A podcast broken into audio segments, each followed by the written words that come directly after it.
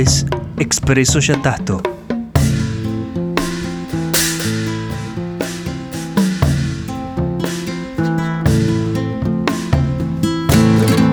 Un podcast de Acervo Yatasto. www.acervoyatasto.com En el episodio de hoy, Borges, primera parte, el desafío. Los comienzos de Borges como cuentista están ligados a la temática que hereda de la gauchesca. Los cuchilleros, los compadritos, el malevaje, los guapos de Palermo van a formar parte del tema central de la narrativa borgiana en los volúmenes que se publicaron bajo el título de Historia Universal de la Infamia o Evaristo Carriego. En este último se puede encontrar el relato El desafío, en el que Borges narra, en no más de dos páginas, un duelo criollo bastante particular que tiene como protagonista a Venceslao Suárez. El cuento comienza de la siguiente manera. Hay un relato legendario o histórico, o hecho de historia y de leyenda a la vez, lo cual acaso es otra manera de decir legendario, que prueba el culto del coraje. Sus mejores versiones escritas pueden buscarse en las novelas de Eduardo Gutiérrez, olvidadas ahora con injusticia, en El Hormiga Negra o El Juan Moreira. De las orales, la primera que oí provenía de un barrio que demarcaron una cárcel, un río y un cementerio y que se llamó la Tierra del Fuego.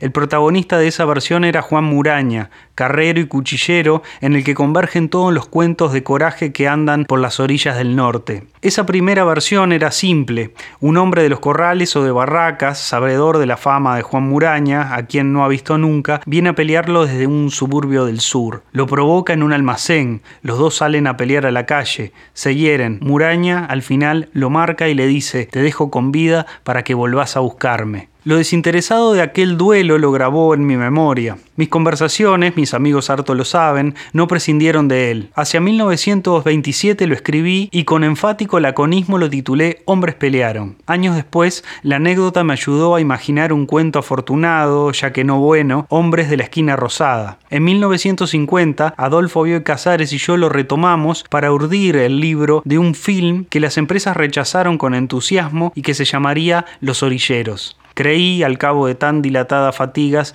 haberme despedido de la historia del duelo generoso. Este año en Chivilcoy recogí una versión harto superior, que ojalá sea la verdadera, aunque las dos muy bien pueden serlo, ya que el destino se complace en repetir las formas y lo que pasó una vez pasa muchas. Tenemos ya en este cuento de 1930 algunas características que son típicas del estilo de Borges. El comienzo desconcierta porque parece que estuviéramos en presencia más de un ensayo que de un cuento. En aquel momento el estilo del relato breve por antonomasia estaba ceñido a la pluma de Horacio Quiroga en El Río de la Plata y en lengua inglesa era ineludible la influencia de Edgar Allan Poe. Además Borges sentía una particular afinidad por la narrativa breve de Kipling o de Conrad y sobre todo el libro de las mil y una noches.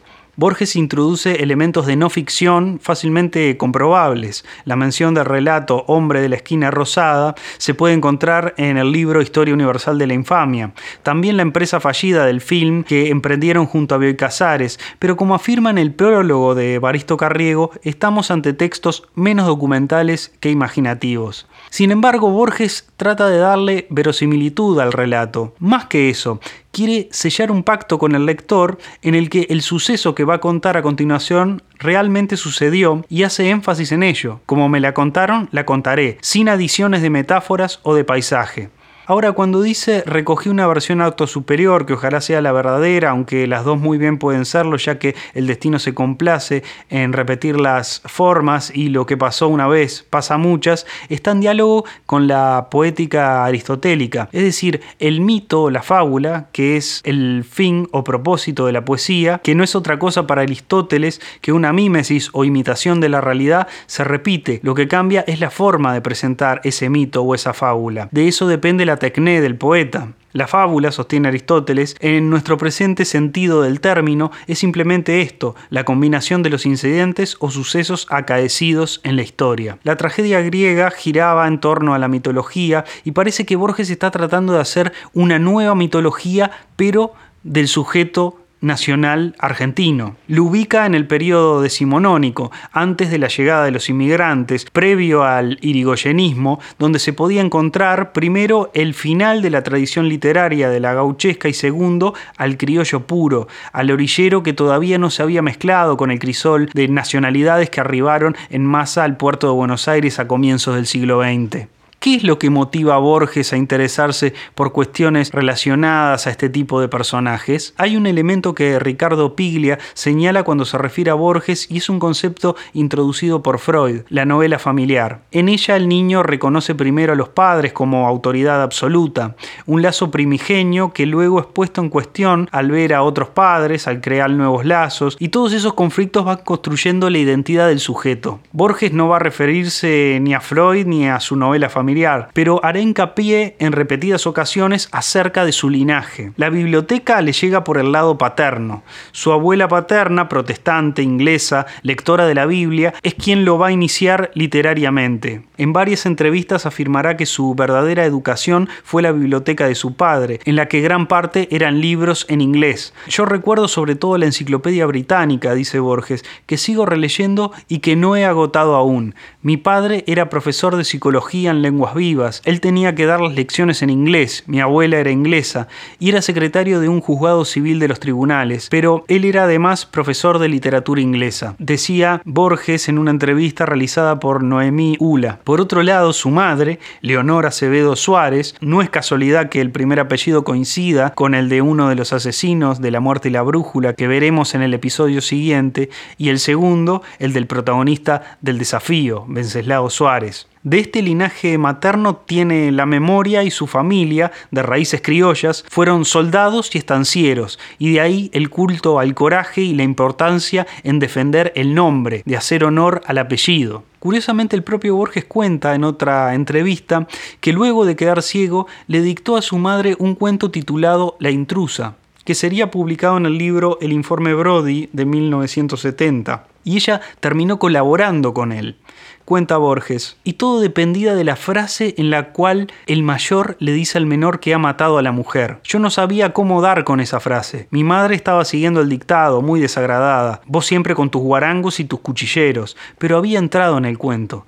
Yo le dije, ahora llega el momento, Aquí está toda la suerte del cuento. Depende de las palabras con las cuales el mayor le dice al menor que él ha matado a la mujer que quieren los dos. Mi madre me dijo, déjame pensar. Y luego con una voz del todo distinta agregó, ya sé lo que le dijo, como si hubiera ocurrido el hecho. Bueno, escribílo entonces, le dije yo. Lo escribió y me lo leyó. A trabajar, hermano. Esta mañana la maté y ella encontró la frase. Y sin esa frase, que fue muy elogiada después, el cuento se hubiera caído a pedazos. La civilización representaba el orden, la biblioteca, lo intelectual, lo que se ceñía a los cánones del pensamiento europeo, el imperio de la razón, la cultura letrada. Por otro lado, la barbarie era lo irracional, el caos, lo arbitrario, lo impulsivo, el culto al coraje y también el impulso sexual. Era lo meramente práctico en contraposición del predominio de la teoría, de la que hacían énfasis los defensores de lo civilizado. Estas eran las dos caras de la moneda sobre la cual se construyó la nación argentina. Y son dos caras que van a estar en diálogo y en tensión constante en toda la obra borgiana. Retomando el relato El desafío, Borges finalmente comienza a contar cómo se desarrolla ese duelo criollo. Venceslao Suárez, que el narrador presenta como el héroe y nos dice que seguramente debía una o dos muertes, lo que da la pauta al lector acerca de la fama del protagonista respecto a los duelos y la destreza con la que sabía desenvolverse en los mismos, recibe una misiva con una curiosa invitación, en representación de unos amigos que saben estimar la destreza y la verdadera serenidad, un desconocido saluda a don Venceslao, mentas de cuya fama han atravesado el arroyo del medio, y le ofrece la hospitalidad de su humilde casa, en un pueblo de Santa Fe. Venceslao Suárez se excusa, agradece la fineza, explica que no se anima a dejar sola a su madre, ya muy entrada en años, e invita al otro a Chivilcoy, a su rancho, donde no faltará un asado y unas copas de vino. En este punto tenemos otro rasgo en el que el relato de Borges dialoga con la tradición clásica, el rito de la hospitalidad. La hospitalidad era la institución que regulaba las relaciones de extranjería en el mundo griego y tiene una importancia capital. El la casa, incluyendo bienes y personas, era la principal célula social de la época heroica, unidos por lazos de parentesco. La hospitalidad junto con el matrimonio eran los mecanismos para extender el más allá de los límites de este y de la ciudad es un lazo fraternal que se crea, en el caso de la hospitalidad, con el huésped. Es importante destacar que la institución de hospitalidad estaba sancionada por la ley de Zeus. Volviendo al relato, el encuentro finalmente tiene lugar. Pasan los meses y un hombre en un caballo, aperado de un modo algo distinto al de la región, pregunta en la pulpería las señas de la casa de Suárez. Este, que ha venido a comprar carne, oye la pregunta y le dice quién es. El forastero le recuerda las cartas que se escribieron hace un tiempo. Suárez celebra que el otro se haya decidido a venir. Luego se van los dos a un campito y Suárez prepara el asado. Comen y beben y conversan. ¿De qué? Sospecho que de temas de sangre, de temas de bárbaros, pero con atención y prudencia. Han almorzado y el grave calor de la siesta carga sobre la tierra cuando el forastero convida a don Venceslao a que se hagan unos tiritos. Rehusar sería una deshonra. Vistean los dos y juegan a pelear al principio, pero Venceslao no tarda en sentir que el forastero se propone matarlo. Entiende al fin el sentido de la carta ceremoniosa y deplora haber comido y bebido tanto. Sabe que se cansará antes que el otro, que es todavía un muchacho. Con sorna o cortesía, el forastero le propone un descanso. Don Menceslao accede y cuando reanudan el duelo, permite al otro que lo hiera en la mano izquierda, en la que lleva el poncho arrollado. El cuchillo entra en la muñeca, la mano queda como muerta, colgando. Suárez, de un gran salto, recula, pone la mano ensangrentada en el suelo, la pisa con la bota, la arranca, amaga un golpe al pecho del forastero y le abre el vientre de una puñalada. Así acaba la historia, salvo que para algún relator queda el santafesino en el campo y para otro, que le mezquina la dignidad de morir, vuelve a su provincia. En esta versión última, Suárez le hace la primera cura con la caña que quedó del almuerzo. A diferencia de lo que sucede en nombre de la esquina rosada, en este relato lo truculento se narra con lujo de detalles. En el cuento de Historia Universal de la Infamia, la víctima entra malherida a la taberna. No se narra el momento en el que Francisco Real, que es el que al principio viene a desafiar a Rosendo, alias el pegador, que tenía fama de corajudo pero que luego resulta ser un cobarde, es herido de muerte. Era habitual en la tragedia griega que las escenas truculentas se resolvieran fuera del escenario y fuera de los ojos de los espectadores. Este es el caso, por ejemplo, del asesinato de Agamenón en la tragedia de Esquilo, la muerte de Climenestra a manos de su hijo Orestes en Coéforas del mismo autor, entre otras. Este recurso, en el caso del cuento borgiano, ayuda a la narración, ya que al final de la misma es que se devela que quien está contando el relato es en realidad el asesino. Borges parece querer ordenar la barbarie dentro de una estructura clásica. El orden es un tema central en sus obras, una sus grandes obsesiones. El caos representaba asimismo una de sus peores pesadillas. Incluso los laberintos a los que tantas veces hace referencia tienen la ventaja de haber sido creados por los hombres. Borges busca siempre la totalidad, cree en una totalidad, o al menos trata de aferrarse a ella, a algo que logre regular y ordenar el caos. Lo que se adelantaba acerca de la intención del autor de poner a cuchilleros y malévolos en diálogo con la tradición mitológica clásica se reafirma cuando Borges al final del relato dice lo siguiente, tendríamos, pues, a hombres de pobrísima vida, a gauchos y orilleros de las regiones ribereñas del Plata y del Paraná, creando, sin saberlo, una religión, con su mitología y sus mártires, la dura y ciega religión del coraje, de estar listo a matar y a morir. Esa religión es vieja como el mundo, pero habría sido redescubierta y vivida en estas repúblicas por pastores, matarifes, troperos, prófugos y rufianes. Su música estaría en los estilos, en las milongas y en los primeros tangos. Pero estas historias de cuchilleros en la literatura de Borges van a dar paso al desarrollo de lo que él va a denominar como cuento fantástico, y con él es que conseguirá el prestigio internacional como uno de los escritores más originales de su tiempo. ¿Qué fue lo que motivó este cambio? Ciertamente dos cosas que para Borges eran la misma, el nazismo y el peronismo.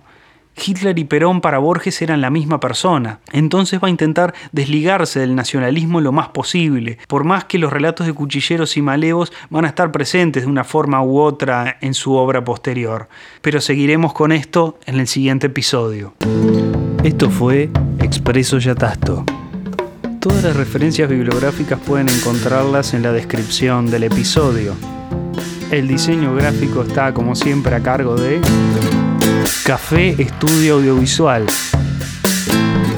Búscalos en Instagram, café-estudio audiovisual.